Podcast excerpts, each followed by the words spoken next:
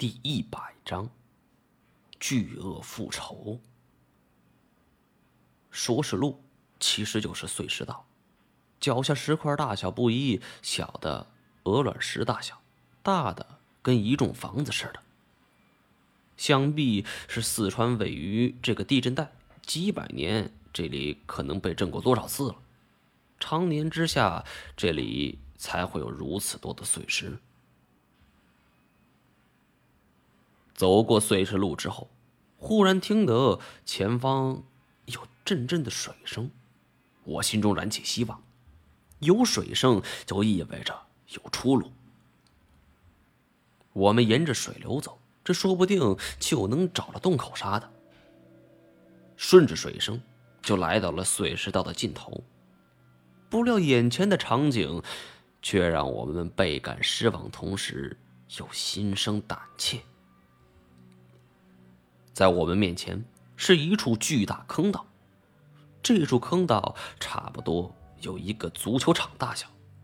坑道之中是稀稀疏疏响动着什么，而水声也是在坑道中传出的，听着这里像是一处水潭。因为手电光照不到，我们也无法看清楚。但是依声音来判断，这里一定有着活物。想到那些尺寸惊人的巨齿鳄，便感觉心中十分不舒服，百爪挠心似的。在坑道上，正对着我们的，是一条吊桥，碗口粗的链子。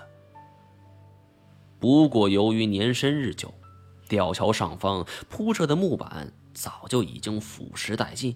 仅剩下这些锁链了。手电光扫过去，金锁叫了一声：“停，有东西！”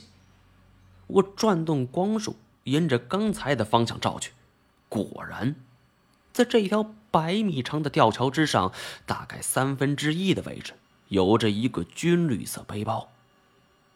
这个背包似曾相识，但是又想不起来在哪儿见过。金锁的神情一下变得严肃起来。小哲他们呢。金锁说的小哲，自然是他的手下。我们自从分开之后，就一直没找到他们。不过如今发现他们的装备散落在此，顿时心生不祥。这种环境之下，除非是面临生死抉择关头。否则是绝不会轻易抛弃装备的，因为在野外，装备意味着生还的希望。我问太前，能不能看清楚对面情况？太前摇了摇头，一想也是，百米远的距离，又没有光源照射，太前要是能看清的话，除非他是夜行性的猫科动物，我却是有点强人所难了。金锁一手拽着铁链，脚下则踩着一条，慢慢往前移动。太前冲我一点头，他也跳了上去，随时保护着金锁。下边的坑道离这吊桥少说有几十米的高度，我们从上往下完全看不清楚，只不过从声音来判断，下边的声音更像是拨动铁片所发出的。摄人心魄。见太监和金锁已经上了吊桥，我、于、崔中元也是紧跟着上去。虽然周围黑暗的很，但是有着铁链的指引，也令我们不用再依赖视觉和光源了，只要顺着铁链的方向走就可以了。但我们刚走到三分之一的位置，金锁拿起背包的时候，却感觉铁链尽头猛地一沉，本来松松垮垮的铁链瞬间就绷紧了，哗啦啦一声，铁链一响，没有防备的我们险些掉下去。什么东西？呃，前面能别晃吗？大家别慌，金锁，看看前面什么情况。你我你当我千里眼？好半天，这铁链才重新恢复了平衡，停止了剧烈摇晃。我们谁也不敢轻举妄动，生怕有什么不妥举动引发了恶果。金锁距离我有着一段距离。毛毛爷，情况不对。怎么了？金锁举起背包，这这这这这上边有血。他话音刚落，铁链又是猛地一沉，传来了吱吱呀呀的响声，紧接着又是一沉，然后又一沉。这种抖动十分有规律，一左一右，伴随着铁链的声响。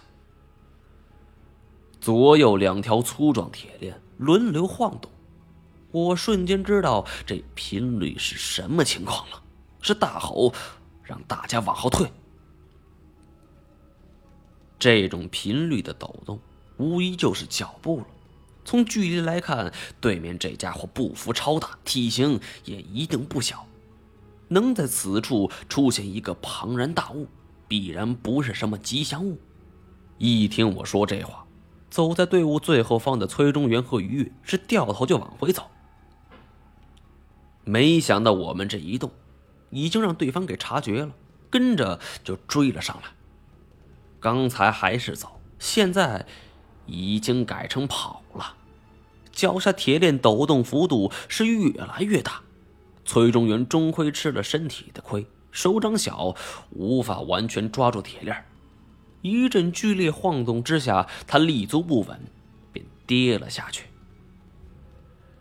身为同伴的于越也没经过如此历练，紧跟着也滑了下去。好在于越本能伸手抱住脚下铁链，而崔中元则恰巧抓住他的脚腕。两个人像是荡秋千一般，便挂在铁链之上。我路过二人身旁，是急忙给拽了上来。太监也赶来帮忙，总算是有惊无险。可在我们即将退回铁链这一方的时候，一个庞大的身影出现了。定睛一看，不由得骇然。我们的去路被一条超级巨鳄给堵死了。眼前这个大家伙不知道什么时候出现的，目测其身长起码得有十米，几乎跟我们之前所遭遇的那个家伙一模一样。我以为我看花了，揉了揉眼睛，这家伙右眼紧闭，竟然就是太前一开始。所刺瞎的那条巨鳄。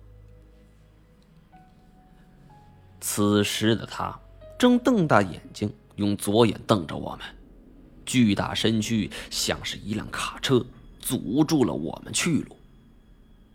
而在我们后方碗口粗的铁链之上，也发出了叮铃叮铃的声响。